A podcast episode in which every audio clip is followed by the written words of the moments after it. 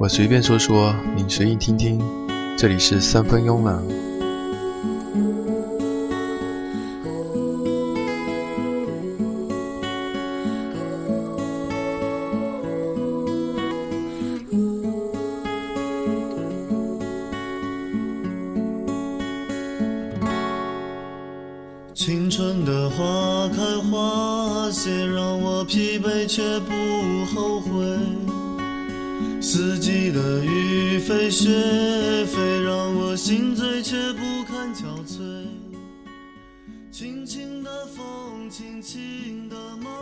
别忘了出发时的梦想。这里是三分慵懒。如果对节目有所意见或者建议的话，如果想要点播一些自己喜欢的歌手以及乐队的节目的话，你可以在新浪微博中关注“三分慵懒良品”，优良的良，品格的品，进行留言和点播。以及与主播互动，欢迎你的关注。仿佛人到了一定年龄，总会开始回忆往事，因为人生潮起潮落，每个人都有自己骄傲和珍惜的时刻。而在记忆的深处，将音乐视为生命的我，尤其珍惜的年份是一九九四年。你可以说是巧合，或者命中注定。历史都让一九九四年成了中国内地流行音乐史上最值得大书特书的年份。这一年发生的事情太多，经历的人好多都未曾消化，没有经历的人旁观这段往事，更是不知道从何切入。这期致敬1994年的节目，就是这样的一道门。虽然有历史的尘埃，却难掩经典的光辉。关于华语音乐，1994年发生的许多事情都值得大书特书。金文唱片、美卡音像、红星生产社、字母唱片。汉唐音乐以及摩登天空的前身，都在这一年创立或者推出了首张厂牌专辑。而由北到南不断涌现的新人歌手，更让歌迷疲于应付，最后只能用“九四新生代”这个称呼，给他们安置个集体户口。中国摇滚在这一年中，也依旧延续着中国火的热度。老将如崔健，中生代如魔岩三杰，新贵如摇滚九四中的清醒乐队。粉雾乐队，后来改名为天坛乐队等，都在这一年推出了作品。为高晓松、老狼和沈庆为代表的校园民谣音乐人，更因为大地唱片为他们集合出版的作品《校园民谣一》，而使他们成为了校园民谣的先驱者。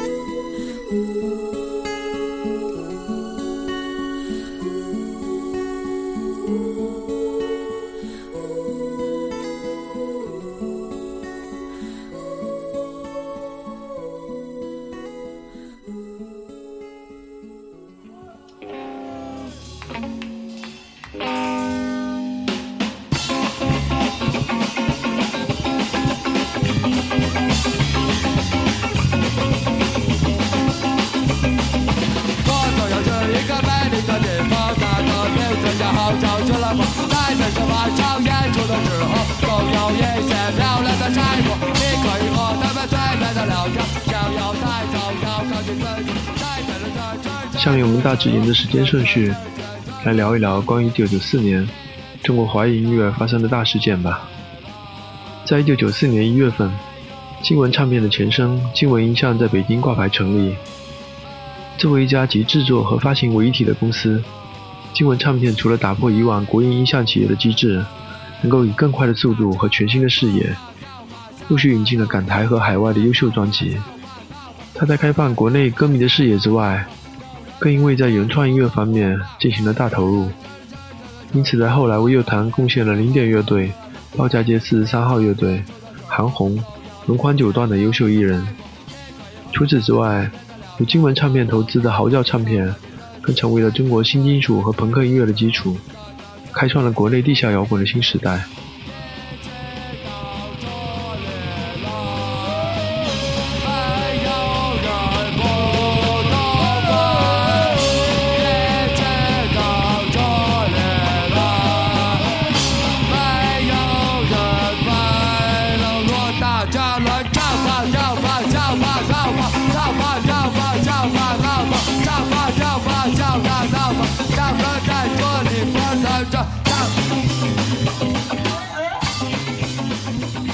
说到金文唱片，就不得不提及同年成立的美卡音像。这两个一北一南的发行公司，也在九十年代中期以后，几乎垄断了接近一半的引进版市场。不过，相对金文唱片在原创上的投入，美卡音像在这方面就乏善可陈了，这点相当的可惜和不完善。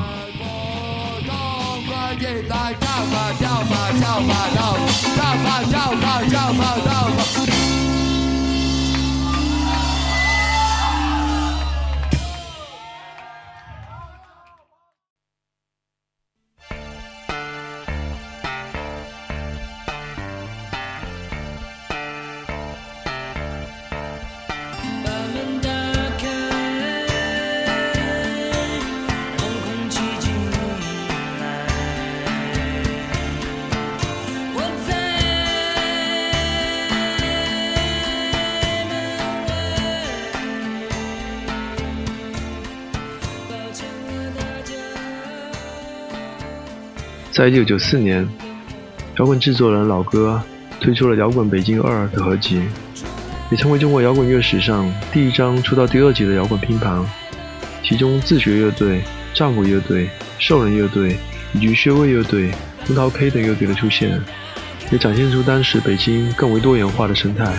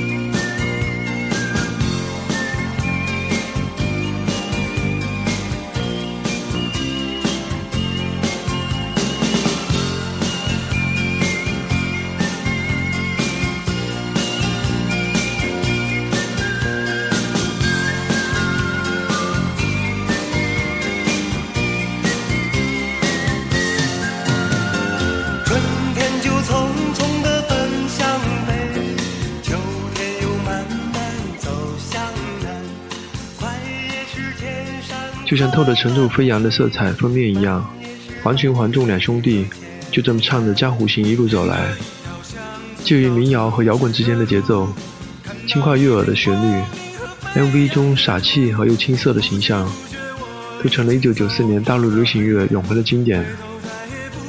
值得一提的还是推出这张专辑的汉唐音乐工作室，是由黄燎原创办了这个音乐品牌，也是改革开放后第一家私人音乐制作公司。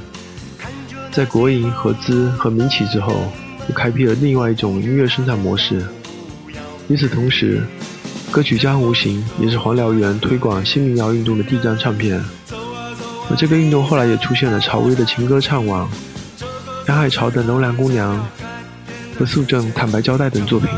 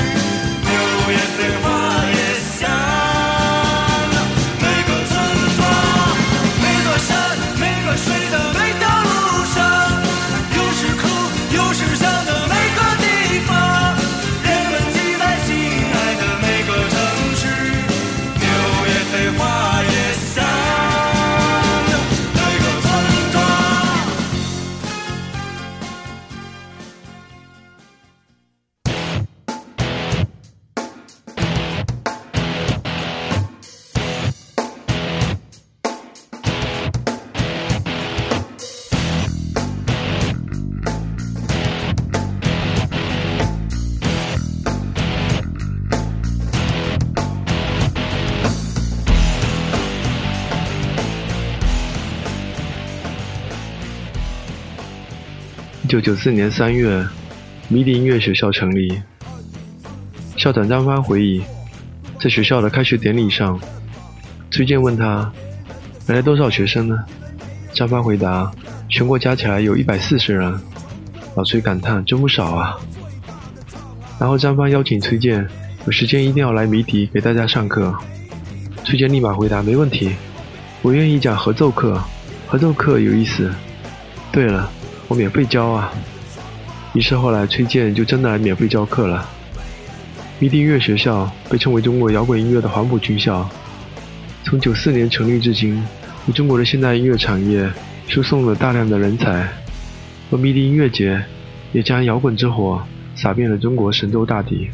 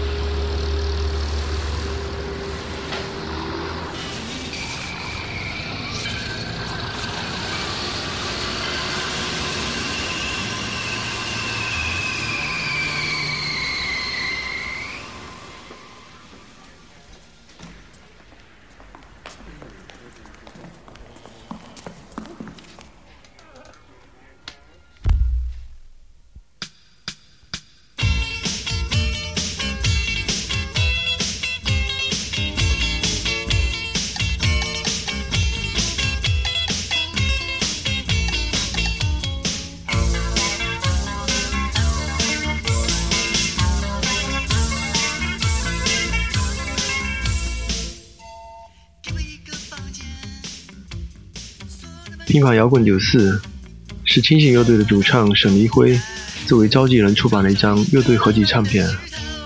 它和摇滚北京和中国火一最大的不同，就是都由当时新生代的乐队完成录音。出版这张专辑的风景科技印刷厂，日后也成了摩登天空厂牌的前身。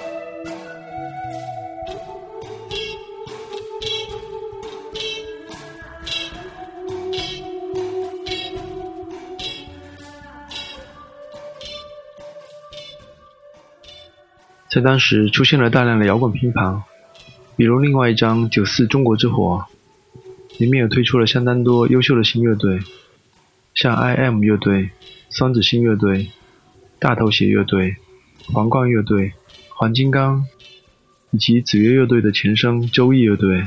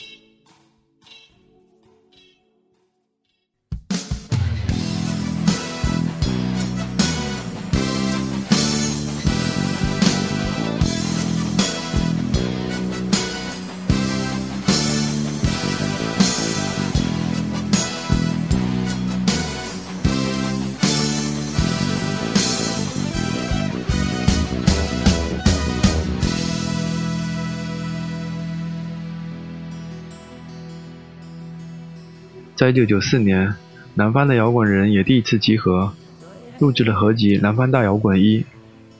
虽然在作品的质量和影响力上，《南方大摇滚》《太平洋一号风暴》一九九四的合集远不如《摇滚北京》《中国回忆》等北方摇滚拼盘，但是作为广东地区第一张摇滚合集，这张由张萌萌、李广平和捞仔等当时南方的音乐人完成的合集，还是展现了岭南摇滚的局部风貌。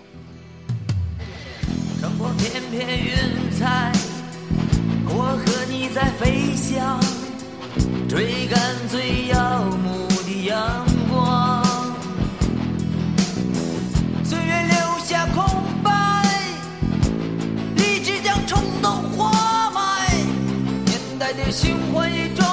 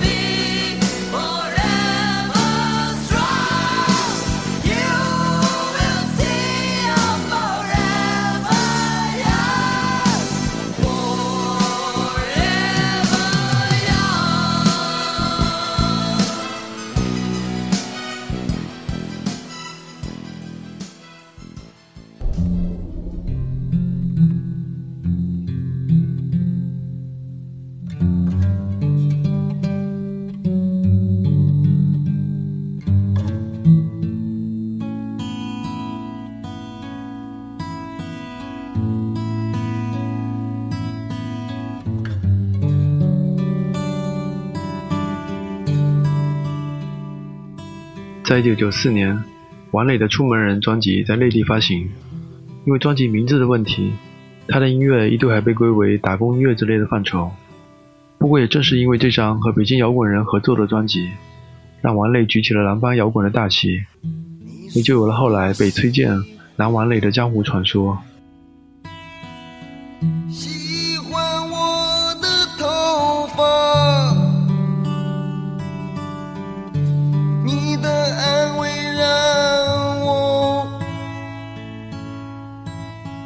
让我分不出真假。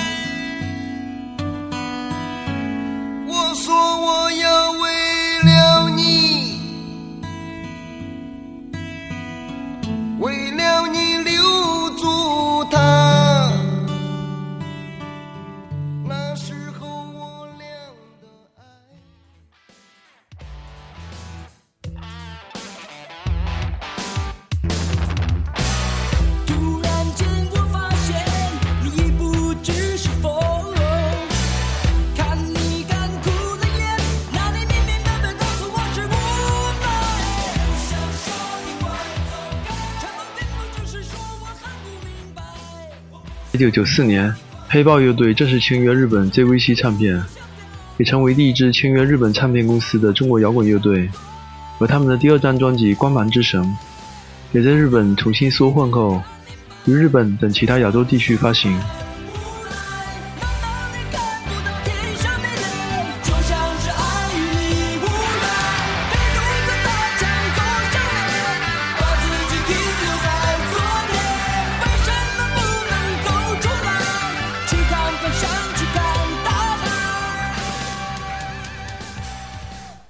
在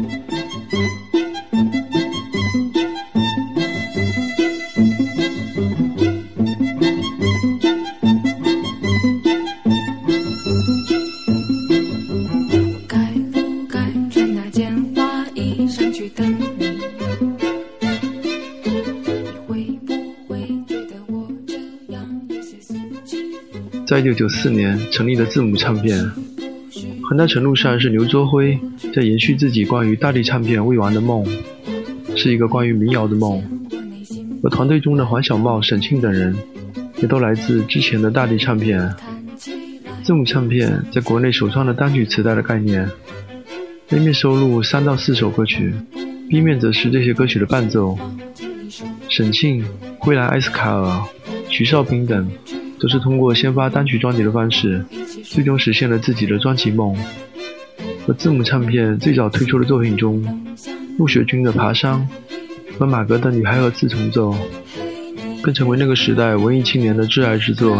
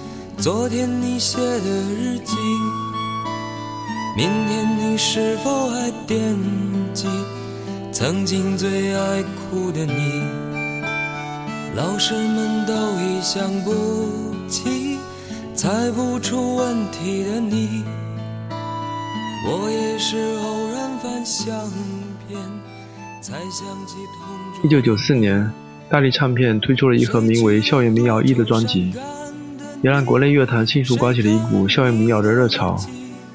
校园民谣一虽然因为井冈山、爱情等职业歌手的加入，显得校园气息不够纯粹，谜底过浓的编曲也影响了音乐的原味。但这些一郎、蓝党、高晓松、老狼、玉东、沈庆等民谣作者和歌手，给当时的乐坛带来不一样的青涩和质朴。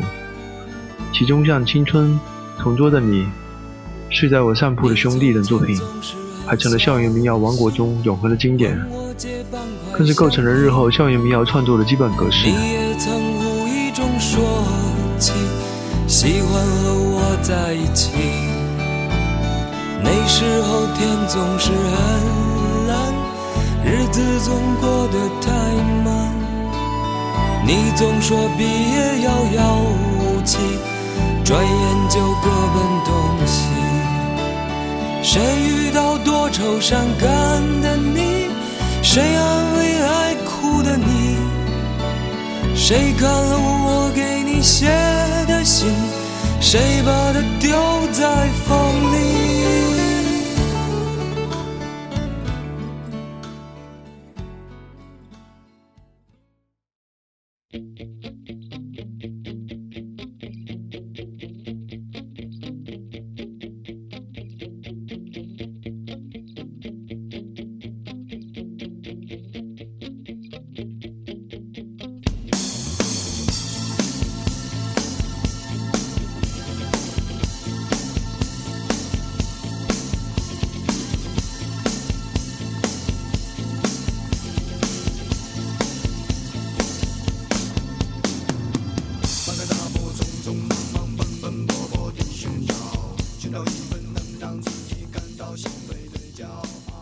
一九九四年五月，滚石唱片旗下的魔岩文化正式推出了张楚、窦唯、何勇三位歌手的专辑。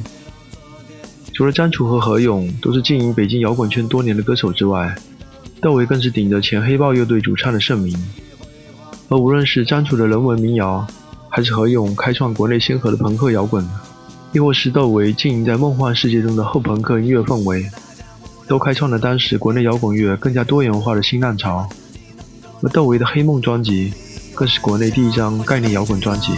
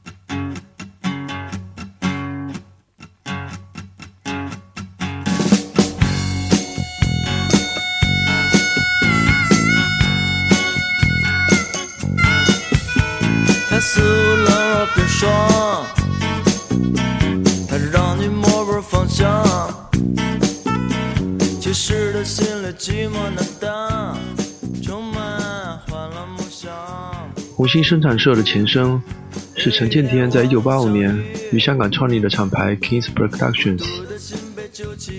在1991年底，这个曾经挖掘的 Beyond 和黑豹乐队的经理人也将工作重心移到了北京，并在1994年推出了首位签约艺人郑钧的专辑《赤裸裸》。不仅捧红了这位摇滚新人，也让红星生产社一时名声大振。很快，公司又推出了《红星一号》这个拼盘合集。当时还是名不见经传的许巍，也因为田震演唱了他的作品《执着》而开始为人所知。红星生产社在短短几年内，就云集了华仔、眼镜蛇和田震的摇滚老炮，也推出了麦田守望者乐队、天堂乐队和许巍的摇滚新人。希利拉伊和小柯的出现，更拓宽了公司除了摇滚之外的音乐视野。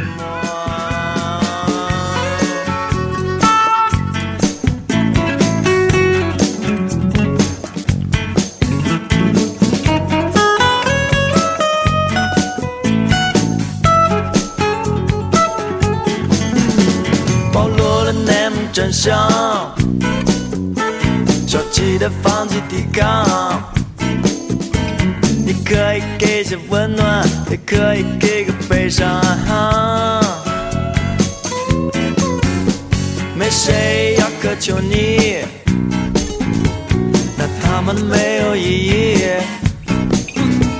你不必为谁压抑，只要你能够对得起自己。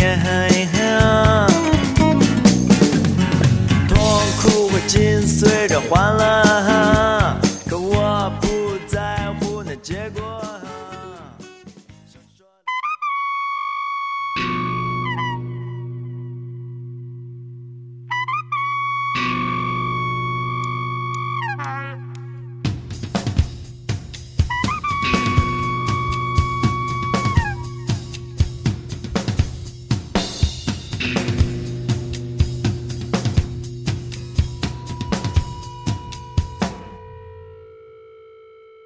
一九九四年，崔健发行了自己认可的第三张创作专辑《无极下的蛋》。这张包含了爵士、融合、说唱、民谣、funk 等多种元素的专辑，也是崔健和中国摇滚迄今为止在音乐上最为饱满的一张唱片，也是崔健的巅峰之作。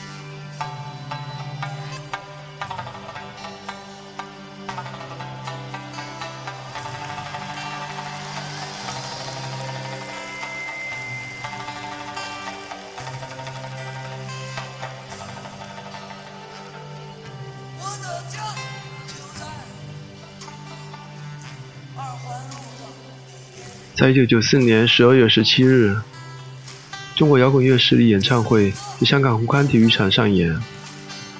这是内地摇滚乐队第一次踏上了香港的舞台。虽然在演出前，因为何勇口不择言的一句话，让人扰了香港媒体，但演出的结果却证明了这些来自北京的摇滚音乐人，确实有着香港这个音乐圈没有的开放格局。与此同时，这场演出也让当时很少看到摇滚演出的国内乐迷，通过视频的感触，了解到现场的文化，尤其是何勇对其作品的大幅度改变，加上喊着“笛子窦唯，窦唯”，以及下面我用一句北京话向你们问好，吃了吗？还有香港的姑娘们，你们漂亮吗？等等台词，更是让他的专辑的演出后销量上涨。这场演出也是唐朝乐队贝斯手张炬在生前最后一次的大型演出，因为在1995年5月，这位优秀的乐手因为车祸而离世。在这场中国乐势力演唱会之后一九九四年就这样过去了。到现在，我还是很怀念他。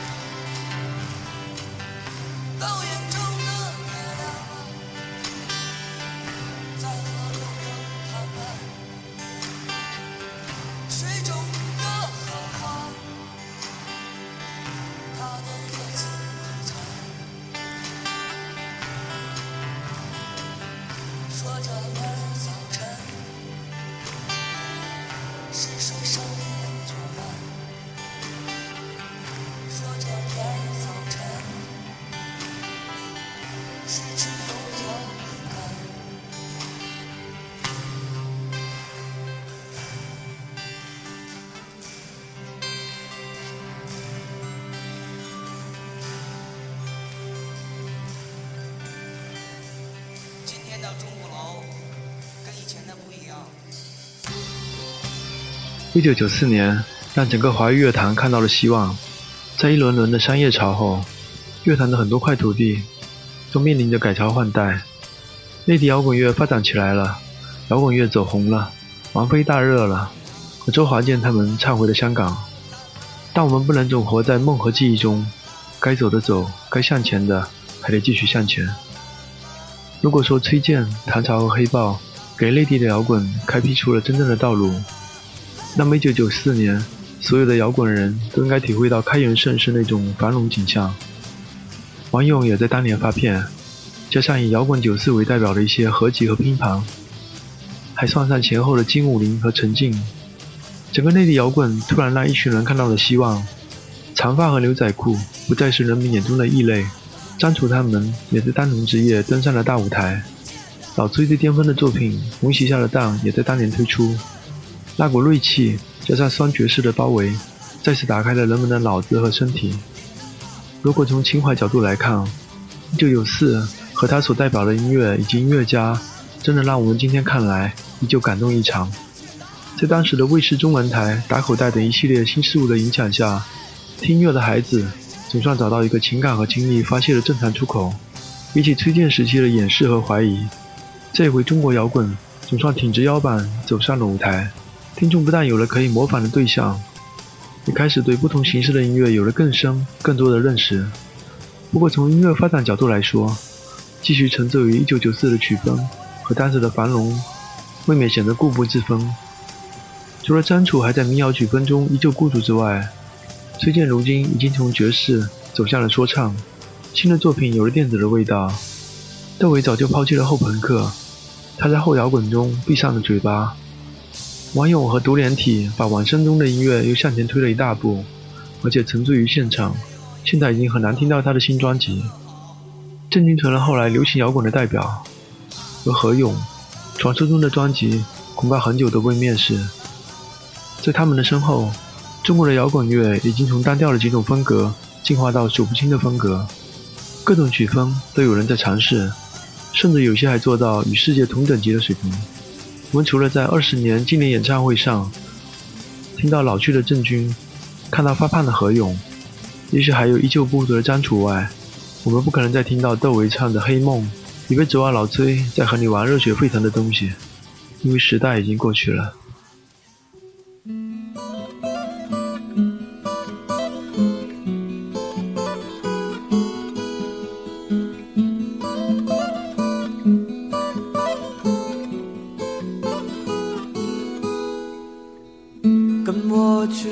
爬山吧，山上有雪莲花。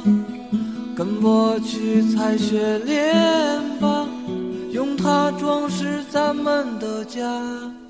坎坎坷坷你不要怕，爬到山顶我摘到了花。随风拂起你的发，眉毛仙子也会。一九九四年的火爆，很大程度是得益于港台厂牌或者公司的介入。魔岩有滚石、张培仁坐镇，红星生产社则是陈建天，大力唱片也有刘卓辉。他们带来了港台流行乐的操作模式和商业手法，在土炮鸟枪的时代，一下就将内地音乐带入了资本主义时代。好处是得到了当时或者更长远的商业效果，坏处是最终他们都没能克服水土不服的毛病，留下了相当多的遗憾。他们没法在内地这块不是商业法律和规则上形成的市场中得到他们想象的结果，各种人情世故和本身制度不健全，使得本身有希望的艺人和音乐没有了下文。我们既感谢港台力量让当时的内地音乐得到本质上的提高，也会在很多时候为他们当年挖掘出来那些才华横溢却最终未能成名的歌手叹息。有时候我们不愿多谈触不可及的商业成绩。我更愿意在听到的作品中，将这二十多年的回忆慢慢的放长。一九九四年就这么过去了，我依旧怀念它。而回首整个一九九四年，就像一场童话的梦。在今天节目的最后，送上一首石头乐队的《童话梦》。别忘了出发时的梦想。这里是三分慵懒，感谢您的收听，再见。